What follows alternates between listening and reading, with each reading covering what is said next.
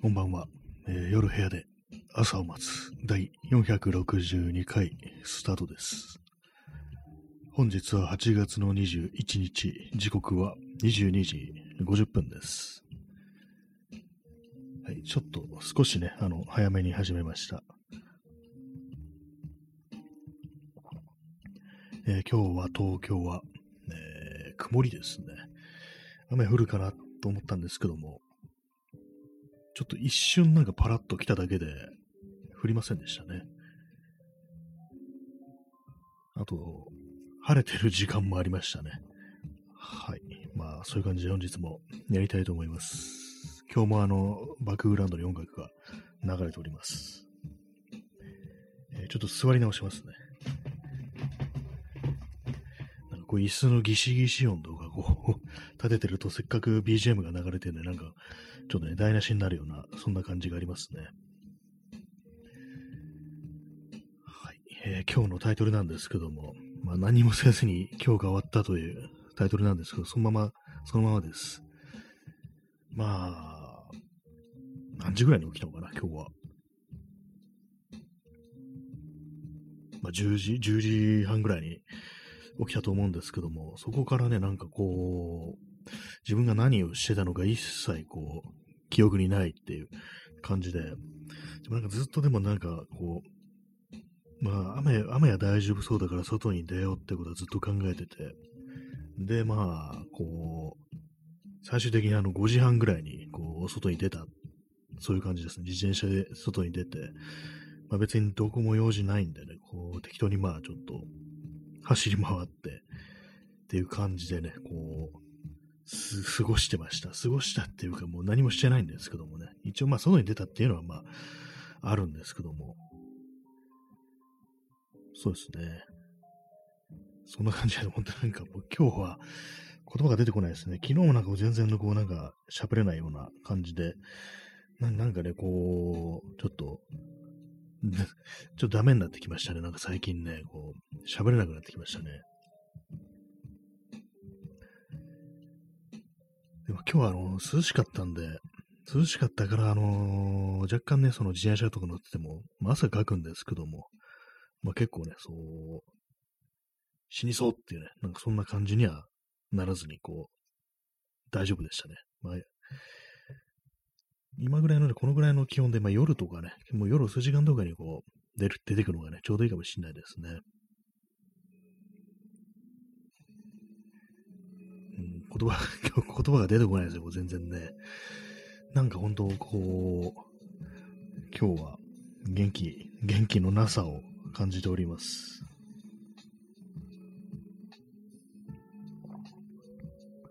昨日はなんかちょっとね、あの、やることあったんですけども、今日は本当になんかね、別に何にも用事も何にも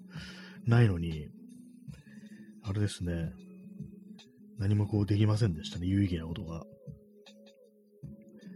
これね、ほんとなんか思うんですけども、なんか外に出なきゃと思ってこう過ごす時間っていうのが、やっぱこうすごくね、こう、無意味だなっていう、無意味っていうかな、なんかあどうしようどうしようというふうに考えてると逆に何もできなくなるっていう感じで、まあそういうのがあるんでね、なんか、だったらもう一度開き直ってね、今日は何もしないぞとか、まあ外に出ないぞとか、で、まあそんな感じ言った方がいいと思うんですけども、なんかそういうふうに、こうどうしようどうしようっていうふうにね、こう考えてる時間っていうのは、他のことができないんですよね。なんかもう別にまあこの時間は外出ないで適当に過ごしときゃいいやって思ってたらなんかもっとね別にそれ本読むだとか、まあ、やるべきことをやるだとか、なんかこういろいろこうね、こう作業をするとか、そういうことができると思うんですけども、なんかこうその決めかねてることがあるっていう状態は、まあ、他のことに手が出せないっていう風になることが多いように私は思うんですけども、まあそれもあってね、やっぱなんかこう、決めな、決められないっていうのは本当になんかね、こう、非常にこう問題だななんていうことを、ちょっと今更ながらね、こう思ったりしましたね。で今、本当に今更ながらなんですけど、もっと昔から気づいておけよというね、そんな感じはあるんですけども、ね、まあ皆様どんな一日を過ごされましたでしょうか。なんかこう、ツイッターとかね、覗いてみてもね、全然こう人がいないっていう感じで、こう、なんかね、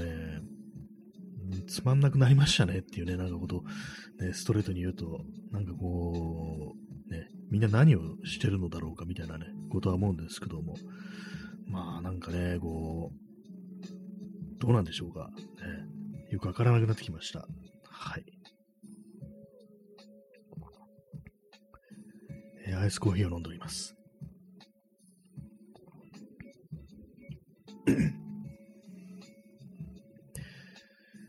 そうですね、他に、な、何を、まあ、本をね、本をなんかね、こう、読まればっていうことはなんか思っているんですけども、もう全然ね、なんか、またなんか本が読めないね、感じになってきましたね。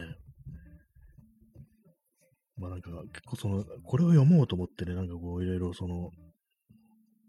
手をつけるんですけども、あの、ものによってはね、全然全然頭入ってこない。難しい内容のね、本はなんか、頭に入ってこないっていうのがね、あるんですけども、確かまちょっと前にね、こう読もうと思ったので、あの、ハンナ・アーレントのね、あのー、本を読もうと思って、なんかちょろっとね、こう、目を通してみたんですけども、ちょっと何言っての、ちょっと何言ってのかわかんないっていうね、まあこれあの、サンドイッチマンっていうお笑いの人がなんか、いうなんかね、ネタらしいんですけども、本当になんかそんな気持ちになって、あれってどうなんですかね、なんかそういうふうにあの、この本の、この文章わかんないなと思った時に、頑張って読み取ろうとするか、そこはまあ置いといて先に行くかっていうね、どうすればいいのかと思うんですけども、まただね、そのハンナ・アーレントの方はね、こう先にね、行っても、先行ってもなんかよくわかんないなみたいな感じになっちゃって、まあ、これはじゃあもう諦めるか的なね、感じになってるんですけども、ねよく知らないですけどもね。私、あの、ハンナ・アーレントとね、スーザン・ソンタグをね、なんかごっちゃにする傾向にあるんです。その傾向にあるっていうか、なんかね、その、ハンナ・アーレントの本を読んでるはずなのに、なんか自分は今、スーザン・ソンタグの本を読んでるみたいなね、ちょっとわけのわかんないこと言いますけども、なんかね、こう、まあ、共通点、その女性であるぐらいのね、ことしかないですけども、なんかね、変になんか混同してしまう時があるというね、そんな感じですね。はい。ね、まあそんな感じなんですけども、まあ、本は読めてないです。ね。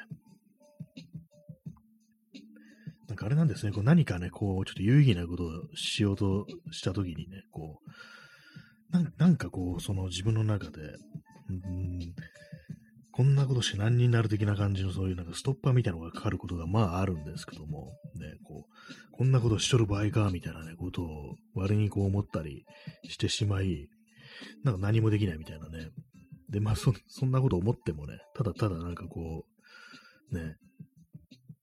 無意味なね、時間が流れるだけなんで、そんなの無視すればいいんですけども、なんかね、そういう気持ちになることが非常に多いんですけども、なんかね、こう人の話を聞いてても、結構そのコロナ以降っていうのは、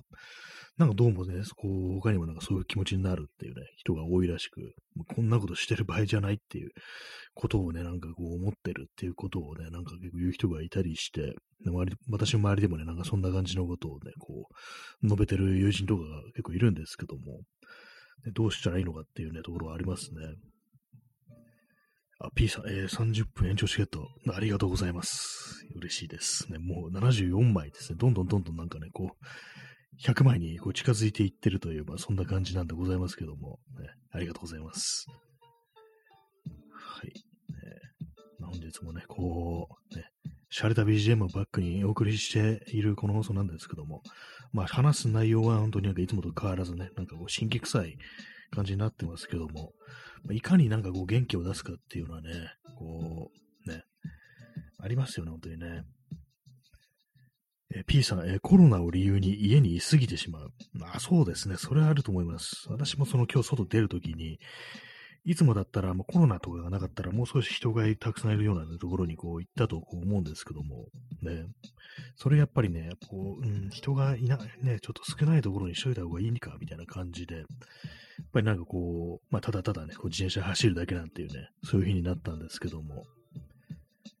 えー、P さん、えー、社会も浮かれていない。まあ、そうですね。浮かれてる。なんかこう、ね、飲み屋とかに、なんかこう人がいたりするのとか、こう、見ても、あとまあそのフェスとかもやってますけども、なんか浮かれてるというよりよりはなんかこうちょっとね、なんかちょっと悲壮感みたいなのが若干漂っているような気がするっていうか、まあそれそんなことないよっていう、ね、まあ言ってる人は言うかもしれないですけども、やっぱり何かね、こうちょっと後ろめたさみたいなものだとか、本当に大丈夫かなみたいな、そういう気持ちっていうのはやっぱ誰もが抱えてるっていうふうに思うんで、まああるいはあとあれそうですよね、あの逆のなんか開き直りみたいなね、こう、やけくそみたいな気持ちっていう、まあそういう感じでね、こう、まあ何か、こう、ね、こう、イベントとかに参加するにも、なんかそんな感じになっちゃいますよね。えー、P さん、えー、長期の自民党安倍晋三政権により失われた運念的な、まあそうですね。もう本当に、確かにね、なんかこう2010年代からね、こうずっと続いてる、ね、そこから続いてる、ね、あのー、年月ってことを考えると、一体何だったのかみたいなね、ことはね、若干思っちゃいますね。失われた、ね、なんか30年なのかとか、そういう言葉もなんかちょっとありますけどもね、ずっとこう、ね、90年代からずっとみたいな、そんなね、ことも言われてたりしますよね。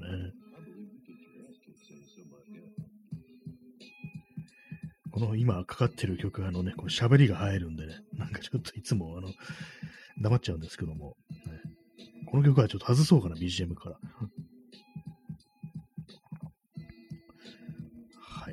まあ、失われてますね、本当にね。本当にこう、そうです、本当に。失われたって言えば、ロストジェネレーションという言葉ありますけども、この今の日本のロストジェネレーションとは別に、あの、オリジナルのね、あの、アメリカの、まあ、第一次世界大戦後の失われた世代なんていう言葉、まあ、これはあの、ヘミングウェイのね、アーネスト・ヘミングウェイの小説に出てくる言葉だということなんですけども、これなんかは、元どういうニュアンスでこう使われたかっていうと、確かね、あのー、これはあの、ヘミングウェイの移動祝祭日だったかな。ちょっと私もそんな読んだことないんでね、あんまり記憶曖昧なんですけども、ヘミングウェイが、あの、とその妻が、こう、車をね、修理に出すと。いうことで、で、まあ、修理工場持っていくんですけども、修理工のね、修理、整備工場持ってって、で、まあ、そこの親方みたいのがいて、で、まあ、若手にね、若手にじゃあ、ちょっと整備、ね、こう、任せるってことになって、で、まあ、どうもなんかうまくいかないみたいな感じで、で、まあ、その若いね、こう、世代、まあ、どうも、軍隊帰り、まあ、戦争帰りなんですよ、その若者は、青年は。で、まあ、そのね、あの、親方が、その、青年に対してね、いや、こいつはもう、ね、失われた世代だからみたいな、なんかそういうようなね、ニュアンスでもって、結構あの、ストレートにね、あの、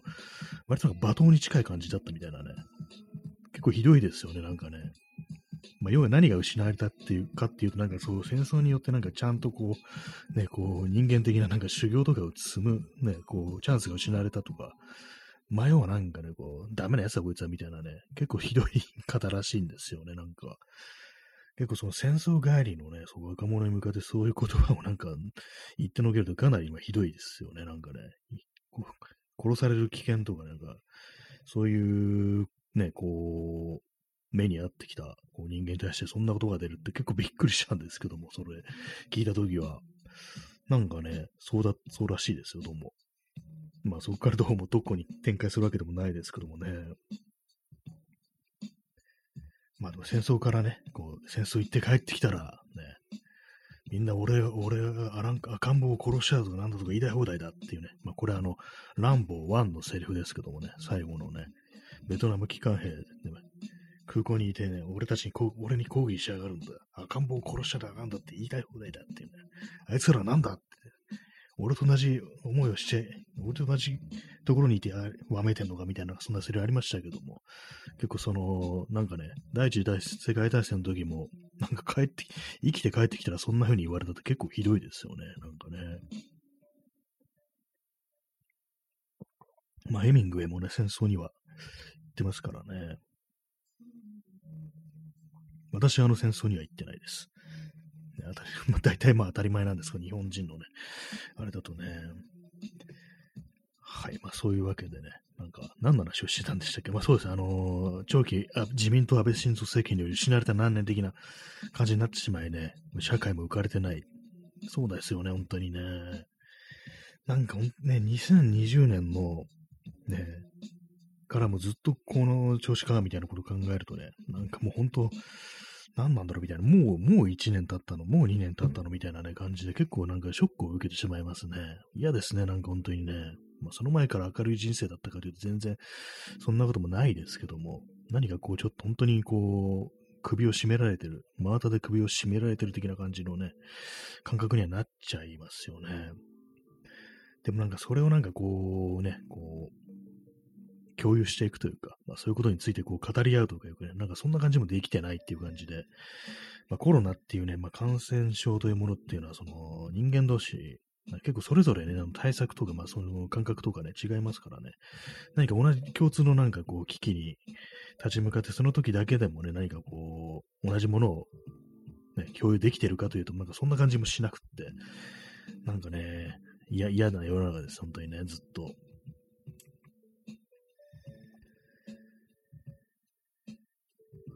まあ、そんな感じでね、まあ、まあ、大きなね、こう、そういう災害みたいなのがこう起こるっていうの、まあ、前、この10年ぐらいでね、こう言うと、あの、やっぱりあの、2011年の、ね、東日本大震災だとか、まあ、それにこうね、こう伴って起きたあの原発事故みたいなことを思い出しますけども、あ、の時もあの時でね、まあ、割となんか分断というか、なんというか、こう、ね、意識の違いというか、まあ、考え方の違いによって結構、まあ、嫌な思いはまあまあしましたけれども、まあ、それでもなんか結構その、仲間みたいなものもね、こう共通のなんかこう、同じこと考えてるって人も、まあ、会う機会っていうのも結構あったりして、まあね、なんか、それはそれでね、こう、心強いところもあったかと思うんですけども、なんかあんまこのコロナにおいてはね、なんか本当になんかこうバラバラにされて、ね、こう、かっこ激化されてるみたいなね、なんかそんな感じになっちゃいますね。はい。そんなね、こう、まあ、このラジオの放送自体が本当にね、そういう悪いね、こう時代というかなんかこう、感染症と共にあるみたいな感じですけども、まあ、どう、どうなんですかね、本当にね。まあ、最初の頃、その2020年とかね、なんだこう、まあ、こういう、まあ、何度も言ってますけども、こういう時だから、こう、まあね、あれですよ、本当に。音声コンテンツだとか、まあいろいろな、いろんなやり方で人と人とが繋がっていこうみたいな、そうなったと思うんですけども、とまあ、まあ、この2022年というのは、全然そういうようなね、こう空気がなくなってきてしまいましたね。ただただなんかこう、ね、嫌な、こう、感じになってるっていうね、嫌な感じになってるってちょっと雑な感じね、こういう物言いですけども、まあそんな感じですね、本当にね。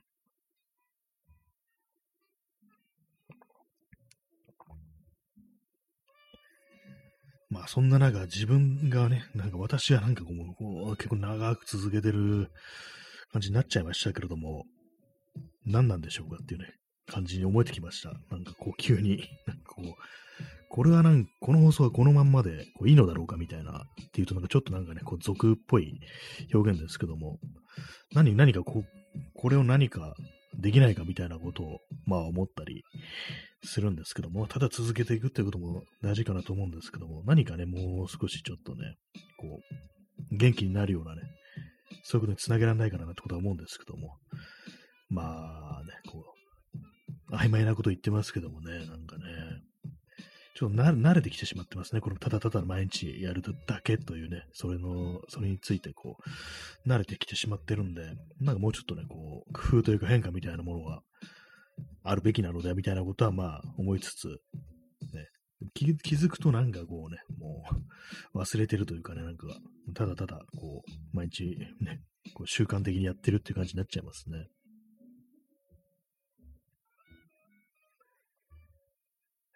コーヒーを飲みます。ちょっと咳、咳払いしますね。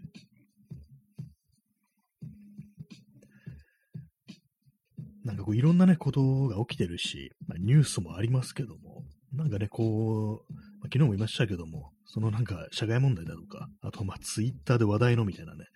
なんかそういうのを触れても面白くないかなっていう、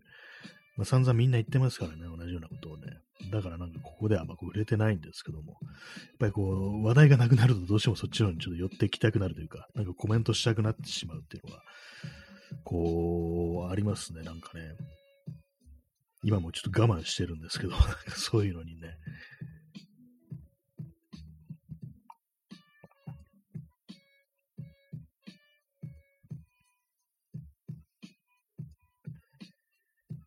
で、まあそんな感じで、昨日はあれでしたね。それ30分しかやらなかったという、そんな感じだったんですけども。ね。ねって、ねってなんだって感じですけども。なかなかね、こう、やっぱ1時間、毎日1時間とか1時間半とかこうやってると、結構ね、喋ることがないですね。まあ、なんなんかこう、あれなんですよね。こう、何かこうやろうと思った時に、こうまあなんかね、急になんかこう、その自分のなんかそういうものをね、こう息をくじく、やる気をなんかね、こう奪うような、なんかそういうような、なんかよくわからない何か、こう自分のなんか思い込みみたいなものがこう、あるんですけども、まあ、今日そういうのはなんかね、こう、誰にもあるというか、まあ、特にあの、そのね、こう、若さと、若さというものが失われていくとなんかそんな感じになるみたいな、そういうことを言いますけども、ね、なんか、ちょっとね、認めたくないところでありますけども、なんかどうもね、あのー、体力がなくなると、っていうのが、まあ、それの一つの要因なんじゃないかみたいな、まあ、そのね、メンタル的なね、あれもありますかもしんないけど、ありますかもしんないけどってなんだ、あり、あるかもしれないんですけども、なんか、でも確かにね、こう、言われてみると、なんかこう、このね、何年か、この何年、も5年ぐらいかな、5年ぐらいですかね。まあ、いつの頃からかちょっとわかんないですけども、やっぱりなんかね、あれなんですよ。横になることが増えたっていう。まあ、今ここね、あの、椅子に座ってね、こういう話してるんですけども、まあ、こういう時はね、このまあ録音はしてるからね、横たわるわけにいかないんで、普通に座ってるんですけども、何かこうね、パソコンとかにこう向かって作業をしてたりだとかね、こう、するときに、本当定期的になんかね、こう横になりたくなるっていうのがあって、ま、実際になるんですけども、本当床にね、横たわって、こう、スマートフォンをね、眺めるっていうね、そういう時間、これ前はなかったんですよね、本当にね。それも、そういうのが、こうなんか言われてみればなんか、これって体力の低下がないっていうことはね、若干思わなくもないんですけども、これ昔やってなかったよなっていうね、床になんか横たわるってことをなんかめったにしてなかったんですよね、これ。だからまあ、体力なのかっていうね、ことあったりして、なんかそう集中力っていうのは実は体力なんじゃないかみたいなね、なんかそういうこと言う人もいますけれども、ね、なんかね、飽きまへんって感じですね。ほんとなんかこう、運動もね、ちゃんと運動してたのっていつぐらいだろうって、ほんとなんかもうね、もう3、4年ぐらい前じゃないかなっていう感じなんですけど、別にあの、ジョギング動画ね、まあそういうのをしてたのっていうのは、もう結構もう前で前でございます、本当にね。筋トレとかはね、なんかこう、まあ、そのジョギングとかはね、こうしてなくても、筋トレとかは割となんかね、こう、定期的にやってたんですよね、前は。ちょっと最近なんかこう、うんね、こう、運動とかしてないから、筋トレぐらいはやっとくかみたいな感じで、それはなんか定期的にこう、ね、こう、やれてたんですけども、もちろんやらない時期もあるんですけども、完全になんかもう筋肉が全部落ちちゃうみたいなね、そんなことはなかったんですよね。軽い、軽くだけど、なんかこうね、腹筋ローラーだとか、まあ、うん、なんていうんですかね、腕立てとかね、そういうことをやったりしてね、たんですけども、そう、この数年です。これ、それなくなったなっていうね、感じありますね。非常に良くないですね。そうなんですよね。もう筋筋肉が落ちてるっていうのは本当感じます。たま、たまにですけども、なんかね、こうそういう腕立てだとかでやってみると、もう終わりですよ、1回でね。1回っていうか、もうワンセットで終わりです、本当にね。10回やったらね、10回やったらもう1週間できませんみたいな感じになってますからね、本当にね。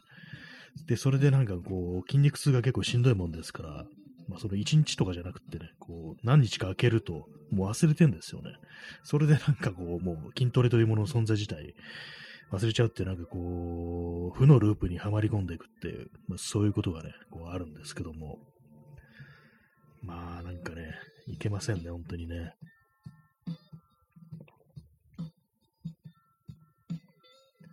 最近なんかこう、ちょっとね、自分という人間の考え方がちょっと暗すぎるんじゃないかみたいなね、ことはもう、ことに、今更ながらね、ちょっと思うようになって、一応延長しておきます、今日。なんか一応なんか5分、5分前ぐらいにはやっとけみたいな、なんかそんなことをラジオトークが言ってたので、ね、忘れてなんかね、こう、スパッとね、こう途中で終わっちゃうとあれなんでね、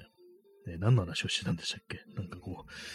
こういうね、もうちょっと前の話題を思い出せなくなるっていうね。まああれですね、そうですね、あの、筋トレじゃなくって、まあそうですね、あの自分の考え方ちょっと暗すぎるぞみたいなね、ことはちょっと思ったりして、今まではね、なんかそれまではなんかそういうなんか自分のその、ネガティブさみたいなものってあんまこう、直視してなかったんですけども、最近、まあ、ここなんかね、こう、今年はなんかそういうのをちょっと見るようになって、でもシンプルに良くないんだろうな、みたいなことはね、まあ思ったりするんですけども、まあでもその反、反対に、こう、暗くなって当然だろうみたいなね、なんかそういうような気持ち、そんな、なんていうんですかね、こう、ネガティブな方向の、なんかこう、爆発みたいなものもあるんですけども、たまに。まあでも基本的にはね、まあ、明るい気持ちで過ごしちゃう方がいいに決まってますからね、本当にね。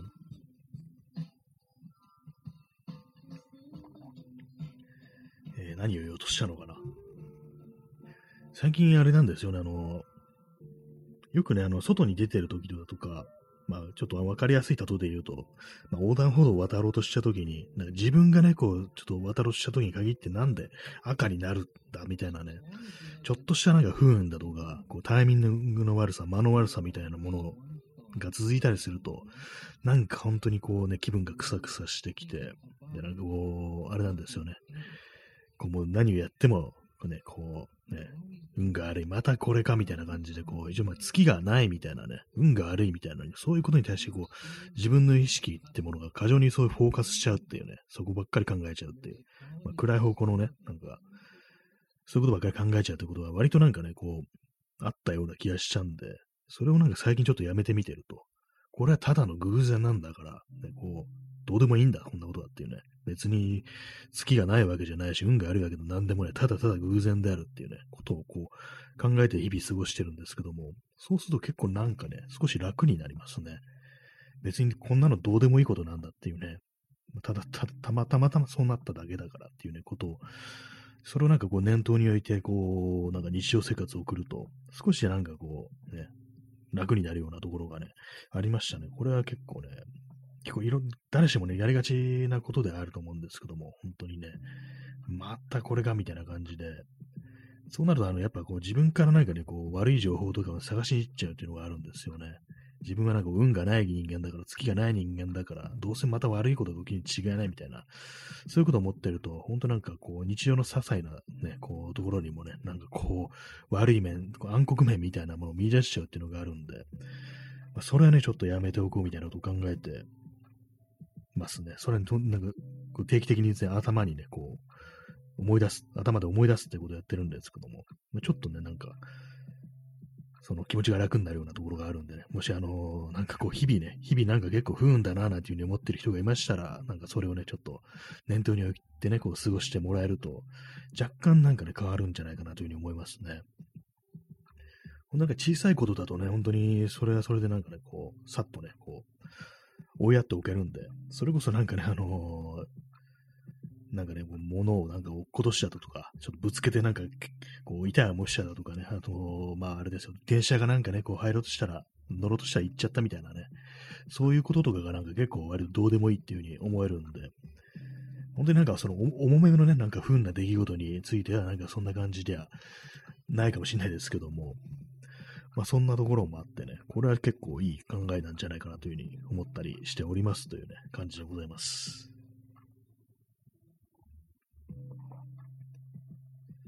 まあそれ、そういうね、なんかこう小さなところはいいんですけどもね、まあ他のなんかね、ことですよね。何かやろうと思った時にどうせ自分にはね、こう、無理だとか、まあまあ過去のね、過去うまくいかなかったことだとかをね、こう、考えたりするとね、まあ非常にこう良くないとまあ、さっき私、そのね、運動全然しなくなったって言いましたけども、結構そのね、運動なんかやらなくなっちゃったのっていうのが、あれなんですよね、過去にね、なんかこう、結構、ね、まあ、ジョギングで言うと結構走り込んでた時期あるんですけども、なんかね、あの、あれどうせやめちゃったしな、なんかまたなんか始めても、ね、どうせなんかこう、うまくいかないというか、やめちゃうんでしょとかね、で、あんだけなんか結構ね、走り込んで、10キロとか走れるようになったのに、また最初からがみたいな感じで、やってられんわみたいな、そういう気持ちになったりするっていうのがね、もう、あ、あ、あると思うんですよ。それでなんかこう、今、全然こう運動できてないっていうのがこう、あるんでね、まあなんかこういろんなこともそうですよね。他にもね、なんか学習しなきゃいけないこと、覚えなきゃいけないこととか、新しく手をつけなきゃつけなきゃって言ったらですけど、つけ、手をつけたいことだとかね、これやりたいと思ってるとか、なんか、そういうこともね、今までの、そうやっぱ過去の、こう、あれでやっても、ね、うまくいかなかったしな、みたいなね、そういうことってまあやっぱ思っちゃったりして、で、まあ手をつけようとするとそれがふっと蘇ってきてね、うまくいかないなんていうことか、うまくいかないというか何も手がつけられないみたいな感じになることはね、ありますね。それはなんか今結構、その、それは、それに抗えてないですね、今んとこね。やっぱりなんか、うまくいってないですね。はい、えー、アイスコーヒーを飲んでおります。まあ、他に今、今何買おうとしたんですけども、その流れで、何だったかな。なんかね、まあ、こういうなんかこう、物覚えの悪さっていうものも、ね、あれですよね。体力のなさに起因してるのかなみたいなことはちょっと思っちゃったりして、脳に酸素がいってないんじゃないかみたいなね、ことはね、ちょっと考えちゃいますね。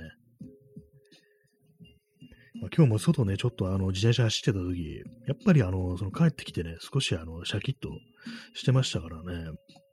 まあ、そういうのもあるんでね、なんかこう、体を動かしちゃう方がいいなっていうのは思うんですけども、あれですね、なんかこう、気持ちを切り替えるのに、やっぱなんかスイッチみたいなものが必要だなっていう。のが、こう、思ったりしますね、最近は。何もなしで、ね、こう気合だけでなんかこう、よし、やる気を出すぞみたいな風に思うと、結構無理なんですよね、それね。やっぱ何かしらのこう、ちょっときっかけみたいなものとかがある、あった方がいいっていう思って、でそれであの、まあ、何ヶ月か前にあの、あの、有名なあの漫画、あの、ファブルって漫画ありますよね。あれでなんかあの主人公が、あのー、あれですよね、と。人殺しモードに入るときに、あの、なんか変なね、あの、志村けんみたいな顔して、額をトントントンってなんか指でね、叩くっていうことをして、これがなんかスイッチ切り替えるの一番いいんだっていう、なんかそんな言うこ、ね、そういうことを言うシーンがあって、なんか結構それを思い出したりするんですけども、で私もなんかそれをちょっとね、やってみたりすることあるんですけども、そ変な、あの、顎をなんかしゃくれさせて寄り目にして、ね、こう額をトントントンっていうなんか、私の中でなんか志村けんみたいな風に見えるんでね、そういう風に表現しますけども、私は別にそれ切り替わらないですね。まあなんかそんな感じでた多分ね、なんかそれみんなそれぞれ、人それぞれにそういうなんか気持ち切り替えスイッチみたいな行動っていうのがね、こう、あるとね、なんかいいのかなっていうふうに思ったりして、そうなんですよね。やっぱりね、なんかこう、いろんなね、いろんなね、ことを、こうね、トライしてみて、で、こう、これの、自分、これが自分のスイッチだみたいなものはね、ちょっと、こう、持っといた方がいいなっていうふうに思ってますね。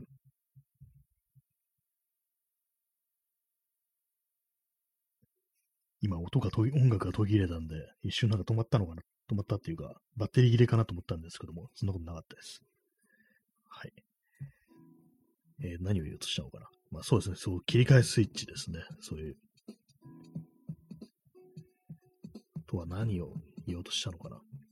あの、あるね、あの、建築家が、ちょっと名前忘れちゃったんですけども、あの、なんか青山かどっかに、あの、塔の家っていうね、そう自分の設計したね、こう、家をね、建てた人で、ちょっと有名な建築家がいたんですけども、ちょっと名前忘れちゃったんですけども、もうなもう亡くなってる人なんですけども、その人がね、建築家だから、あの、家でね自、自宅側の事務所でもあるんで、そこでなんか仕事もするんですけども、でもその仕事を始める前に、必ずね、その、塔の家と呼ばれているね、まあ、自分の設計した家です、自宅ですね。そこから出て、でまあ、近所ね、こう、じゃあ行ってきますっていう風に、あの、奥さんに、妻に向かって行って、仕事行ってくるねっていう風に言って出て、で、まあ、そこ、ぐるっとまた帰ってくるんですよ。まあ、自宅側の事務所ですからね。それでそこから取り掛かるってことをやってて、でも非常にまあ、その短い、ね、こう、ね、外出で、で、まあ、すぐに戻ってきて、それで、まあ、妻に向かって、まあ、行ってきますっていうふうに言って、まあ、帰ってきて、また取り替える、取り掛かるっていうね、そういうことなんですけども、やっぱそういう感じで何かこう、スイッチみたいなものは、そう仕事をするときのスイッチみたいなところにね、こう、切り替えるっていうのことをね、やっぱり、重要だと思ってたようでね、まあよく知らない人なんですけど、私はね、その、そんなに建築には詳しくないんで、なんかそれが妙に印象に残ってて、ね、その手の感じ、何かをね、こう、するとき、するとき、取り掛かるにあたって、そういう何か、こう、スイッチみたいなものって、あるといいななんてことをね、思ってるという話を今なんか非常にぼんやりした感じでね、こう、話してますね。えー、P さん、えー、リモートワーク、うまくやれる気がしない。ああ、もう、これは結構あれなんですよね。なんかね、ほんと、性質みたいなものありますからね、その仕事の性質みたいなものが、とどうしてもそのね、こう、一致しないみたいなことがあると、難しいのかなと思うんですけども、ねどう、どうなるんですか？本当になんか全体に合っちゃダメみたいな、こう、世界になったら、その時人類どうなるんだろうみたいなね。まあ、結構そのね、あれですよね、リモートで、まあ、ビデオ会議だとかね、そういうものを、ね、ありまややりますけれども、あれやっぱり結局のところ、その通信状況とかで、ま、待ったりして、言葉が遅れたりして、よくありますよね。あの、同時になんかその相手と同じタイミング、喋るタイミングが被るっていうね。あれ結構ね、ストレスだと思うんですけども、まあそういう感じで、やっぱそのテクノロジーの面で、やっぱ伝えられるね、伝えられる情報量っていうのがそのテクノロジー的な問題で、やっぱこう、今のこうね、文明では限られてるっていう、本当リアルタイムのまさしくすぐそばそばにいるぐらいのね、感じまでこう、科学がこう発展すれば、テクノロジーが発展すれば、そしたらできるのかもしれないですけど、現状だとちょっと難しいところでありますよね。絶対何らかのストレスがかかるっていうのありますから、なんかあの、ズームのみとかありましたけども、なんか結局ね、あれなんか、結構廃れた感じになってるらしいですけども、私も何度かしかやったことないんでね、そんなにこう、何度もやってないんですけども、っぱりね、こう、やっぱそれはやっぱストレスがかかるっていうね、ことらしいですね。あとなんかあの、ずっと画面に顔が、自分の顔があるとかね、人の顔があるっていうね、あれもなんかリアルのね、リアルの対面で考えると、ずっとなんかね、こう、喋ってる人と目を合わせてなんかやりとりしてるみたいなことになるんで、普通ね、対面で会ってる時なんかね、あのー、ね、ずっとその人の顔とか見てないですよね。他のとこ見てたりしますからね。やっぱりなんかその感じのね、ストレスみたいなものが非常にまあ強いってことで、まあ、楽しく、楽しい時もあるだろうけれども、やっぱり負荷がかかるっていうね、まあ、脳に負荷がかかるっていう、そういう表現がまあ、正しいのかなと思うんですけども、まあ、それもあってね、みんなそこまではやってないみたいな感じにね、ちょっと廃れたみたいな感じになってるみたいですね。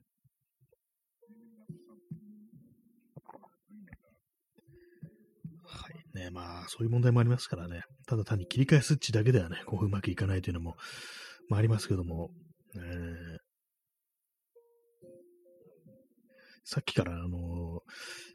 ちょっと前に何かを言おうとしたんですけども、この同じような流れでね、同じような話をしようとしたんですけど、ちょっとそれが思い出せなくてね、何を言おうとしたのかな。気持ちの切り替えスイッチですよね。すいません、思い出せません。まあそんな感じなんで、そう、そうなんですよね。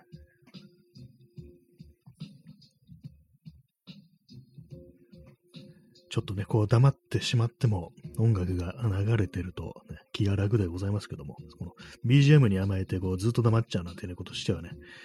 いけないのでね、まあ喋りますけども、でも思い出せないんですけど、本当なんか、ね、何度も何度も言ってますけど、書いておかなきゃダメですね、思いついたことはね。本当に。基本です、本当に。まあ、何でもメモっとけなんていうふうに言いますけどもね、私はまメモをしないんですよ。昔からそうなんですけども、ね、よくないんですけど、結構ね、目で覚えるタイプで、じっと見て覚えるみたいなね、そういうところがあるんで、その、ちゃんとしたね、こう、言葉にして、文章にして、書き記して、そのね、こう、手順を辿ってっていうことあんまこうやらないタイプなんでね、そのまあ、学習の仕方がなんか結構下手なんだと思います、私は。ね、はい。なんかこう、あれになってますね。なんかライフハック的ななんか話ばっかりこう、しちゃってますけども、あれですね、その、言葉にするってのはなんか結構、ね、重要なのかというには思うんですけども、どうもそれが私の場合なんか文章にするってなると、なんかこうね、ちょっと、得意でないというか、なんか恥ずかしいみたいな気持ちっていうのが、ね、あるんですよね。今言葉で喋ってるのだとなんか結構適当なこと言ってもね、別にこう、いいんですけども、なんかこう文章という形に残るものにしてしまうと、ね、恥ずかしくて書けない。なんか日記とかがね、私書けませんからね、なんかね、こう、なんか本当文章が苦手なんですけども、あと、今日ですね、あの、さっきですね、あのー、インスタグラムにあの写真をこうアップロードしてて、アップロードして、まあ、最近ちょっとあの、ちょっとしたね、あの、ツイート、ツイートじゃないですけど、文章みたいなものをね、短文もね、なんかちょっと書いてるんですけども、なんかね、そのインスタでなんかね、そういうね、こう写真に添えるね、文章、ほんと短い、短い文章ですけども、つぶやきみたいな。あれがなんかね、妙になんかね、私、あのー、ハードルが高くって、私、あの、インスタグラムに、ね、アップロードするとき、あれなんです、スマートフォンじゃなくって、あの、パソコンからね、アップロードしてるんですよね。で、まあ、キーボードとか使ってその文章ね、こう打つわけなんですけども、なんかあの画面でね、やるのは非常になんかこうストレスかかるっていうか、パソコンのね、ブラウザでなんかね、こう、写真アップロードして文章を書く、その画面、アップロード画面、なんかね、スペースが狭いんですよ、すごく。それもあってね、なんかね、自分の文章の全体像がなんか見えてこないっていう感じで、で、まあなんかハッシュタグとかもね、なんか、ダーッとなんかね、こう、私、あの、貼ってますからね、そういうのもあってね、なんかこう、あれがなんかね、ストレス、ストレス、トレス感じながら、なんで SNS やってんって感じですけども、なんかそういうところあるんですよね。だからもうインスタで長文書いてる人っていうのは、どうやってんのかなみたいなね。多分他で書いて、あのー、あれかもしれないですね。あの、コピペしてるのかもしれないですね。よく考えたら。ま、今結論がちょっと出ちゃいましたけども、おそらくはそうだろうみたいなね、感じですけども。なんかね、こう、しんどいですね、なんかね。構そのね、文章を書くっていうのは、そのプラットフォームにね、おいて、非常になんか左右されがちっていうのがあったりして、ツイッターでも私はなんかね、こう、まともな文章を書けないんですよね、なんか。逆になんかその、Google ドライブとか、まあ、Google ドキュメントでね、なんかこう、日記っていうかなんかこう、短い文書いてるっていうのは、書いてるっていうのをやってるんですけども、まあ、最近ちょっとあんまやってないんですけども、そっちだとなんかね、こうできるんですよね。まあ、どういう画面かっていうと、まあ、あのワードみたいな、ワードみたいな画面です。ああいう画面ですね。あれだとなんかまあちょっと、まともなこと書けるんですけども、なんかツイッターとかインスタとかだと、ななんかこうちょっとね、変、わけのわからんで、なんかね、ほんと寝言みたいなことしか書けないっていう感じになっちゃったりして、本当になんかちゃんとした文章を書こうっていうんであれば、その環境みたいなものをね、整えるっていうのがね、いいのかもしれないですね。ちゃんと自分の文章が見える形っていうかね、そういう感じ、そういうところでね、なんかこう、書いていけば、こう、頭の中も、そのね、こう、整理されるんじゃないか、みたいなね、こう、やっぱユーザーインターフェースというものがなんかこう、人間のね、こう、そういうところに、こう、及ぼす影響っていうのは結構でかいのかなというふうに思ったりして、私も結構そういうのをね、こう、念頭に置いていろんなこう、その文章のサービスとかをね、こう、読んだりしてるんですけども、なかなかこう、バシッとね、ハマるようなものってないですね。なんかどっか読みづらいな、みたいなのが、こう、あったりして、まあ、本当なんか些細なね、こう、そのフォントのサイズだとかね、太さだとか、まあ、行間だとか、そういうところだと思うんですけども、なんかどうもね、こう、インターネットってものはなんか文章が読みづらいっていうのがありますね。はいえー、時刻は23時32分ですね。えー、今、現在5名の形に、形じゃない、方にお越しいただき、ね、今日はあの、なんと全員の方がこう残ってらっしゃるということで、まあなんか面白い話があんまできてないですけども、役に立つ話もあんまできてないですけども、まあなんかね、そういう感じなんですよね、こう。そういう感じでどういう感じだって感じですけども。まあなんか割となんかその、いかになんかね、こう日常の考えてることだとか、まあ、起こす行動だとか、そういうものをスムーズにできるかななんてことは、まあ、ちょっと考えたりしてますね。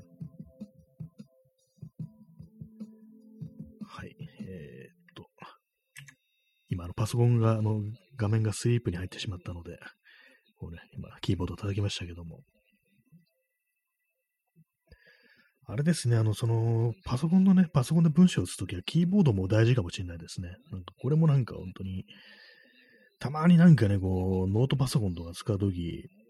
ね、こう、これほんと打ちづらいなみたいなのありますからね、なんかね、特にあの、ノートなのに、あの、フルサイ、全部のね、あの、キーがなんか搭載されたタイプ、テンキーとかも載ってるタイプ、なんかあれなんか本当に、一個一個のキーが、キーが小さすぎんかみたいな感じで、ものすごい打ちにくいっていうのが、こうあったりして、たまになんかね、あの、人のパソコンをね、こう操作しなきゃいけない時あるんですけども、そういう時、よくこんなので文章打ててんだみたいなね、まあ、あんま打ってないのかもしれないですけども、そういうふうに思うことが、まあ、あったりしてね、なかなかね、こう、ほんとその、使うデバイスによってその人間のこうね、アウトプットみたいなものもだいぶ変わってくるよなってことはね、やっぱ思いますね。やっぱなんかこういいものを作った方が、使った方が、道具がいいものの、道具が良くないと、やっぱその、ダメなのかなっていうことを思っちゃったりするんですけども、でもいいものって高いですからね、なんかそれをちょっと認めたくない気持ちもあるんですけども、まあ、楽器とかでもね、なんか、そ高い、高いね、なんか、楽器の、高いやつを使うと本当上手くなるの早いぞみたいなとか言われちゃったりしたら身も蓋もないですからね、本当にね。なんか嫌なんですけども、そういうのは。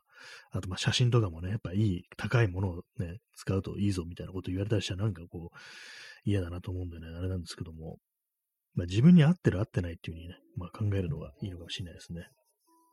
高い高くないでこう、考えちゃうとちょっとね、しんどくなってくるんでね。私あのカメラに関して言うとね、なんかこう、最近あの、前に使ってた、その初心者向けのね、一眼レフで撮った写真を、まあ、結構何年も前に撮ったやつを、今なんかこう、現像とかしてね、こう、レタッチとかして、こう、形にするってことをちょくちょくやってるんですけども、なんか、そんな悪くないな、みたいなこと思うんですよね。こう安物のね、安安物ってあれですけども、そのエントリー用のね、初心者用のなんかこう、ね、機種を使って、こう、撮ったものだけども、自分にはこれ結構合ってんのかな、みたいなね、こと思ったりして、まあ、その一眼レフは、あの、後にね、こう、中級機、まあ、ちょっとね、ランクアップしたやつにね、こう、追加で買ったこともあるんですけども、なんかどうもしっくりこなくって、そのね、そのミドル、ミドルフラッグっていうんですかね、なんかね、こう、そういう機種ですね。それを使った時なんかね、こう、どうもなんかこう、やりづらいっていう気持ちで結局売っちゃったんですけども、ね。なんかそういうのあるんですよね。自分の体に合ってる、合ってないっていう、性能とかよりはなんかね、こう、しっくりくる相性っていうものが、まあ、そのものは大事なのかなっていうふうにね、思いますね、本当にね。まあでもその高い、なんか何にしても、ね、その高い道具ってものは、いい道具ってものはあんま使ったことないんでよくわかんないですけどもね。楽器とかもね、本当になんかヴィンテージの、僕はね、本当なんか高いね、何十万もするようなギターっていうの使ったことないし、カメラも、そうですね、そんなにこう、プロ向けの機材とかなんかね、使ったこともないんでわかんないですけども、まあ、自転車もそうですね、あの、すっごいあの、軽くて速いようなロードバイクみたいなものも乗ったことなくてね、こう、まあ、いい道具を使ったことがないですね、よく考えたらね。そうですね。なんかこう、すべてに、すべてに言えますね。あの、パソコンもめちゃくちゃハイスペックってものはなんか、買ったことないし、ミドル、ミドルぐらいの、ね、感じのなんかやつなんでね。いろいろね、こう、周りのものを見て、自分の持ってる道具とか見、ね、こう、見直してみるとね、本当なんかこう、一流のものってのはないですね、本当にね。一流ともいかなくても、なんか本当にこう、ね、ちょっといいものみたいなそういうもの持ってなくって、まあ、割となんか平凡な感じのね、こう、ものしかないですね、基本的にね。まあ、それがいいのか悪いのかっていうのはわからないですけども、えー、まあ、なんかこう周りにある道具をね、こう、見てるんですけども、でも一回なんかいいものを使うと、やっぱそれに慣れちゃうっていうのがこう、ね、あって、その安いものがなんか使えなくなるってなったらちょっと嫌ですね。私のあの、いとこが昔言ってたんですけども、あの、車が高ければ高いほどね、いいっていう風に、乗り心地がいいっていう、なんか身も蓋もないこと言ってましたね。まあよくわかんないですけど、何、何が言いたかったのかわからないんですけども、その話をしたとき、私があの、免許を取ったばっかりの感じで、どう運転な、運転とかどうだったみたいなことを聞かれて、まあなん、なんとか、うん、一応免許取れたけど、みたいな話をこう、したことあるんですけども、やっぱりあの車はやっぱ高ければ高いほど乗りやすいよっていうようなことをね、なんか言ってたなというふうに、今ふと思い出しましたね。いや、でもなんかスポーツカーとかだったら難しいですからね。なんかね。ピーキーすぎてお前には無理だよってそういうこともね、まあ余裕でありますからね。そうですよね。やっぱ高いものがピーキーであるっていうのは、それありそうですね。扱いが難しいっていうね。確かにそういうのありますし、そのカメラとかでもね、高高いなんか、センサーのサイズがね、こう、大きくなってる、ね、そういうフォーマットのなんかっていう高いカメラっていうのがあるんですけども、スタジオで使うような、ああいうのはやっぱりね、なんかそう手ぶれがすごく目立つという、画素数がね、すごく大きいから、逆にこうちょっとでもブレてるとね、すぐになんかこうわかるっていう感じでね、そういう難しさみたいなのがあるんで、まあなんなんかいろんなこと言えるなって感じしますね。やっぱこう、いいものっていうか、まあ本当にこう、グレード上がっていくとすごくピーキーになっていくっていうね、そういうのありますよね。え P さん、えー、高級車、周りが気を使う形になるので運転しやすい可能性。あ、そうですね。ちょっとビビってるっていうね、これにちょっとね、こすっちゃったりしたら危ないから離れとこうみたいな感じで、みんなね、避けていくからっていうね、黒塗りのベンツみたいな、なんかそういうのありますよね。ビビってみんなこうかわしていくから、なんか妙にこう、ついついてるじゃないかみたいなね。なんかそんな感じになるっていうのありそうですよね、本当にね。えー、P さん、えー、センチュリーしかない。まあ、なんかこう、あれですよね、政治家とかが乗ってそうな、皇族とかが乗りそうな、なんかそういうやつにしていくっていう。確かになんかね、そういうのに乗ってればね、こうみんな周りが気使えますよね、本当にね。車間すっごい上げてくれるみたいなね、感じになりそうですからね。もうそういう、そういう感じ、そういうなんか感じでね、こう、威嚇していくというね、やり方で、なんか自分のなんかドライビングテクニックが向上したかのような錯覚に陥るという感じでね、それで、あのー、車庫入れの時にぶつけるみたいなね、そんなこととか、ちょ、ひょっとしたらありそうですね、なんかね。ちょっとこすっちゃったりしてね。まあでもそういう高い車だとね、そういうこすったりぶつけたりした時も、頑丈でね、なんか大した、こうね、あれなんない、損害なんないっていうことありそうですね。はい、えー、アイスコーヒーを飲み干します。そこに残った最後の一滴をね、飲み干しました。何度も言ってますけど、1時間こう話してると、もうこのぐらいでもう完全にね、こう、水分がなくなるって感じなんでね、もう2杯用意しちゃおけっていうね、そういう話です、本当にね。えー、時刻は23時41分ですね。まあでもなんか何かをね、こう、やるっていうこと何かに取り掛かるということ、まあ、そういう時にいかにこう環境をね、こう整えるか、ね、条件を良くしていくかっていうのは、まあ、大事ですよ、本当にね。なんかこう、ね、何でもこう、気合で何とかするっていうに考えちゃいがちなんですけど、本当になんかね、こうやる気があるんだったらとかね、こう、モチベーションが高まってるんだったらどんな条件でもできるはずだみたいな、そういうこと思っちゃいがちなんですけども、やっぱそれはちょっとね、あの、やっぱ無視しなきゃダメですね、本当にね。それ脳脳筋はね、脳筋はやめようっていうことはなんかちょっとね、最近思ったりしてますね。そのメンタル面においてもなんかそういうことはなんか注意してね、こう、やってた方がいいのかなと思います。なんか自分の、自分のね、こう、心とか、精神みたいなものを保っていくのには、なんかこう、そういうテクニック的なものもちょっとね、導入した方がいいだろうみたいなことを割と思ったりしてますね。え P さん、えハイドレーションパックを背負って、あ、そうですね。あの、あれですね。あの、トレイルランニングとかやる人が、あの、水が入ってるタンクみたいなね、パックみたいなのを背負って、すぐにあの、そこからチューブが伸びてて、すぐに水飲めるようにね、してるっていう、そういうのあるあるんですね。ハイドレーションパックっていう。まあ、この放送やるときは、その、ハイドレーションパックを背負ってね、こう、常に口元にチューブがあるっていうね、そんな感じの放送になると面白いかもしれないですね。なぜかそう室内でそれをやってるって謎なこう状態になるっていうね。でも結構あれですよね、あのー、例えばペットボトルとかだったら、あのー、蓋をね、外すためにひねるとか、ほんとなんか些細な動作っていうのが、結構その人間のなんかこう、集中力だとかね、あとはまあその、実際にまあ、ちゃんと水分補給をするぞっていう時の、障壁みたいな、ハードルみたいなね、心理的なハードルみたいなものに作用するって結構ありそうですよね。割となんか、すぐひねればすぐじゃんとかね、まあそのぐらいのね、感じの思っちゃい、思っちゃいそうなところなんですけども、実際はなんかね、こう、心の奥底の方では、あ水飲みたいけど、なんかこのペットボトルの、こうね、こう、蓋ひねんのめんどくさみたいな風にね、こう、自分で意識し,、ね、してないけれども思ってたりしてっていうね、そういうのはありますよね。ありますね、そういうことは。私が昔読んだね、あの、本で、あの、ジェームス・ディーンというね、昔の俳優がいるんですけども、そのジェームス・ディーンが、あの、キャリアの初期の頃に、その演技教室みたいな、演技メソッド、メソッドっていうらしいんですよ。その演技のね、こう、演技の方法みたいな、方法論みたいなのを、それをね、教えてる人がいて、そのなんか教室みたいのに通ってたと。まあ、そのリー・ストラスバーグっていう人なんですけど、結構有名なね、なんかこう、その演技論みたいな、技法みたいなものについて、なんかいろんな俳優に教えてきたっていう人なんですけども、その人がなんかこう、ね、まあ、生徒たちに演技をさせて、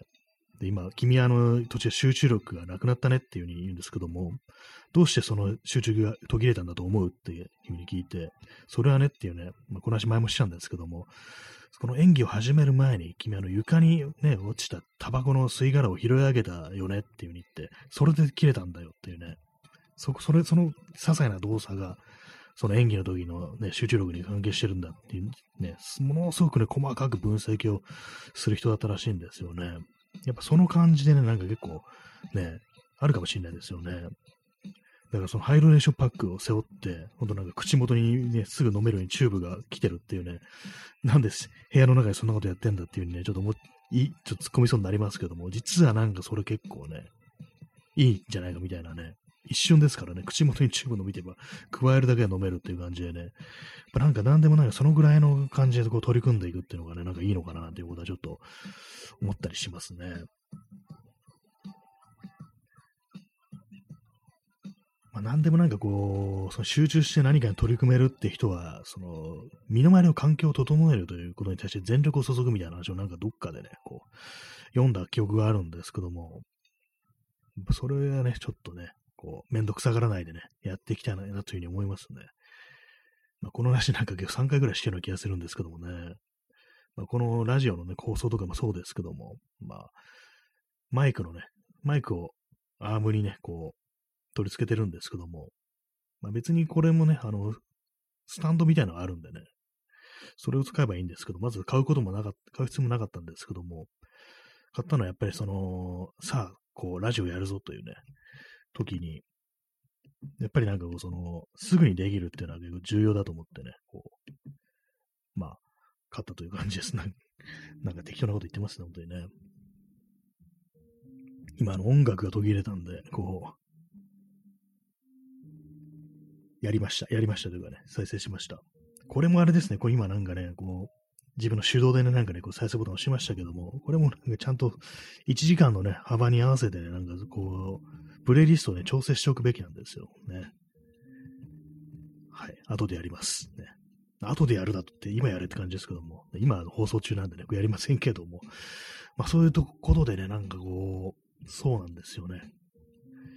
っぱりいろいろその環境を整えるってことはこう大事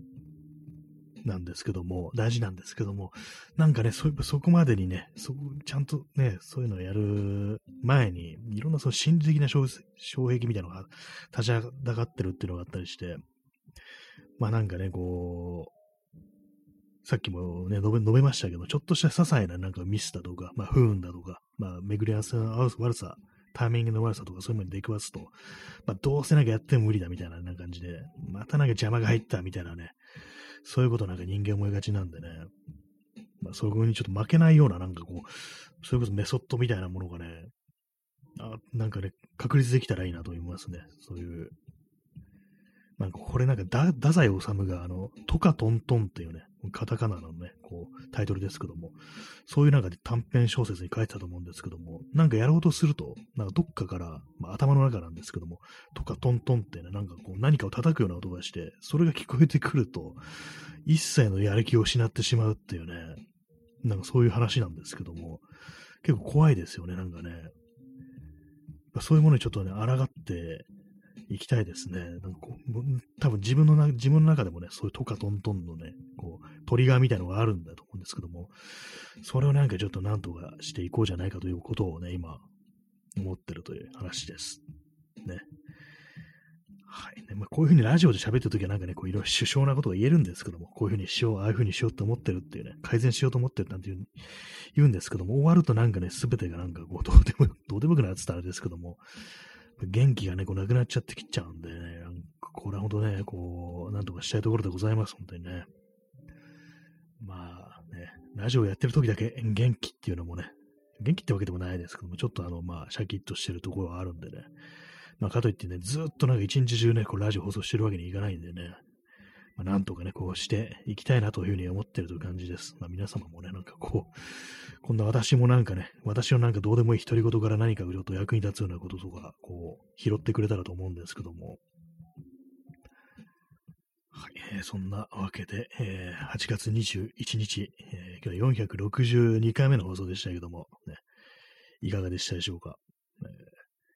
まあ、こういう話をね、こうして、こう人になんかこう、こうこうね、こうこういうことでこうなんだっていう話をしているとなんか頭の中が整理されるような感じがあるんでね、こう、こういう今ここで話したこと自分についても適用していかなければいけないですのでね。はい。そんなわけで本日も、ご清聴ありがとうございました。それでは、さようなら。